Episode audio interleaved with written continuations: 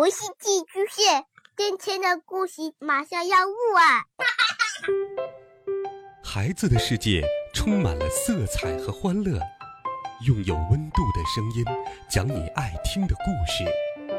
白羊叔叔和大明的晚安故事。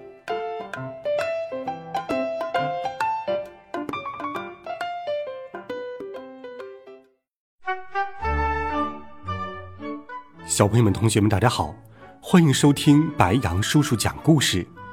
今天，白羊叔叔继续给你准备了神奇、好听、有趣的故事，我们一起来听第四集。我坐到座位上，飞快的翻开书本，希望能够马上记住课文。但是，不管怎么努力。我愣是记住前句，忘了后句；记住后句，又忘了前句。哎，早知道今天早上许愿就许过目不忘好了。我好像什么超能力都有，但唯独缺的就是背书的超能力。老肥看我的样子就知道我没有背书，幸灾乐祸的说：“呵呵，你今天又迟到又没背书，呃，你惨了。”我故作吃惊的问：“老肥，难道你昨天背书了？下节课默写你都会了吗？”老肥赶紧低下头拼命翻书。徐志摩踏着铃声走进教室，班里的同学都在拼命的看书，希望能够多记住几个字。徐志摩走到讲台上，很严肃的说：“好了好了。”平时不努力，临时抱佛脚是没有用的。把书本合上，拿一张白纸，将昨天教的课文默写下来。班里的同学都唉声叹气，七嘴八舌的说：“老师，能不能明天再默写呀？老师，再给我们一点时间吧。”每次大考小考之前，大家都要说同样一番话。不过，每个人都知道，说了也是白说。徐志摩不耐烦地说：“快点，快点！”爸爸有点担心的说道：“儿子，你昨天晚上似乎没有背书耶。”我拍了他一下，示意他安静一点。我合上书本，将书本塞到抽屉里面，拿出一张白纸。我觉得自己的头脑就跟这张纸一样空白，刚刚看的内容已经忘得一干二净了。我不甘心的拼命盯着桌子，课本就塞在抽屉里面，我恨不得能够把桌子看出两个洞来。我心想，要是我具有透视的本领就好了，这样子的话，我就可以看到书本了。正想着。忽然间，我发现白纸和桌子都变得透明起来，我真的可以看到课文了。我难以置信的揉揉眼睛，得意的想：“哈哈，难道这是我超人的本领之一？”我犹豫了一下，到底是抄还是不抄呢？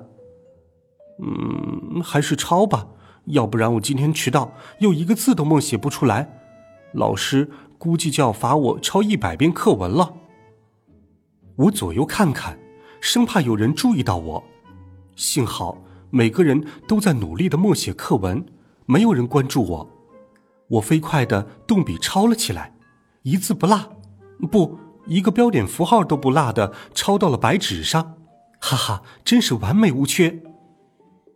十分钟过后，徐志摩说：“好了，大家停笔。”将默写的内容交上来。班里又是一阵乱糟糟。老师，等一下了。老师，再多给一点时间吧。我将抄的完美无缺的卷子交了上去，心里大大的松了一口气。哦，嘿嘿，今天总算不是每件事情都点儿背。徐志摩大致翻了一下同学们默写的文章，忽然间叫道：“你。”我忐忑不安的站了起来，暗想：难道我抄错课文了？没错呀，我抄的就是昨天徐志摩教的课文呢。徐志摩皱着眉头说：“我最恨别人作弊了，你刚刚是不是偷看了课本？”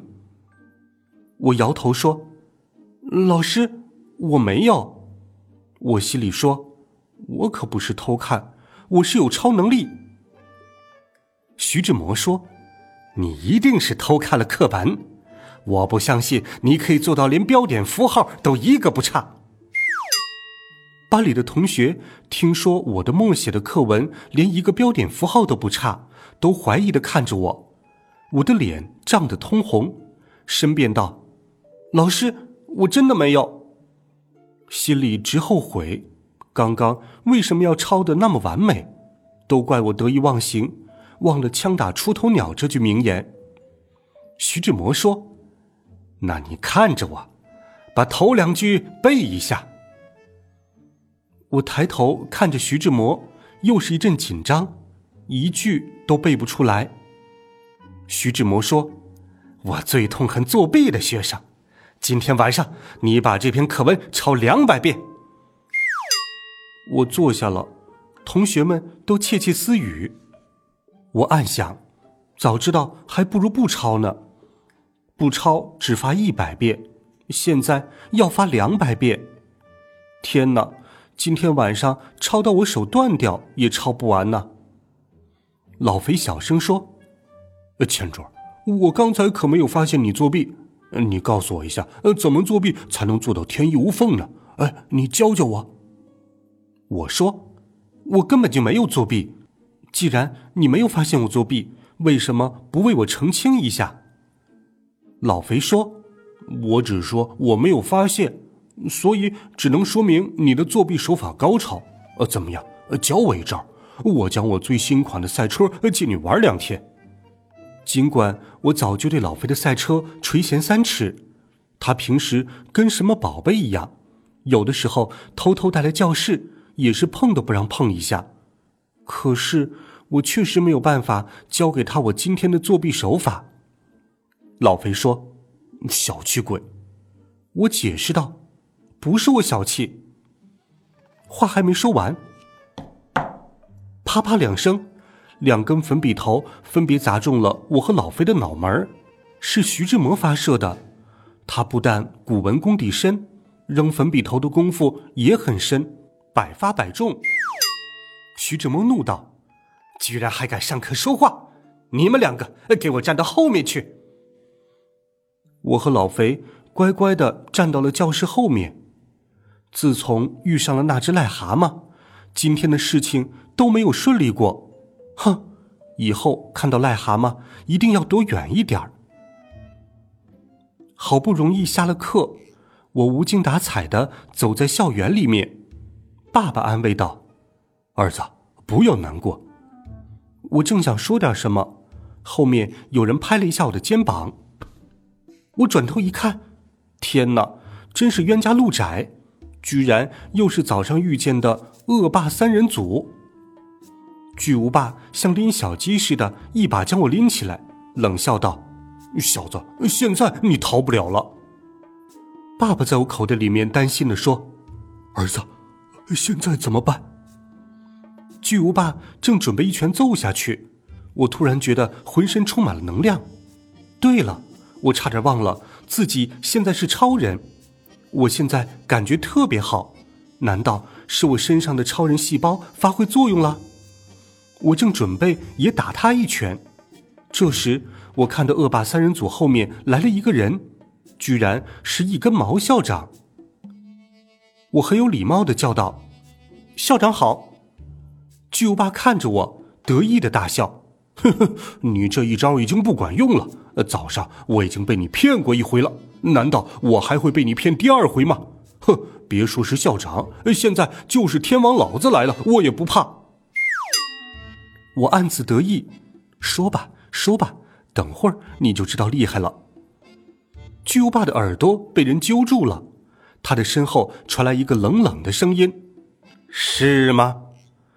巨无霸转头一看，吓了一大跳，不过他的反应奇快，马上像乖孩子那样立正站好。校长好。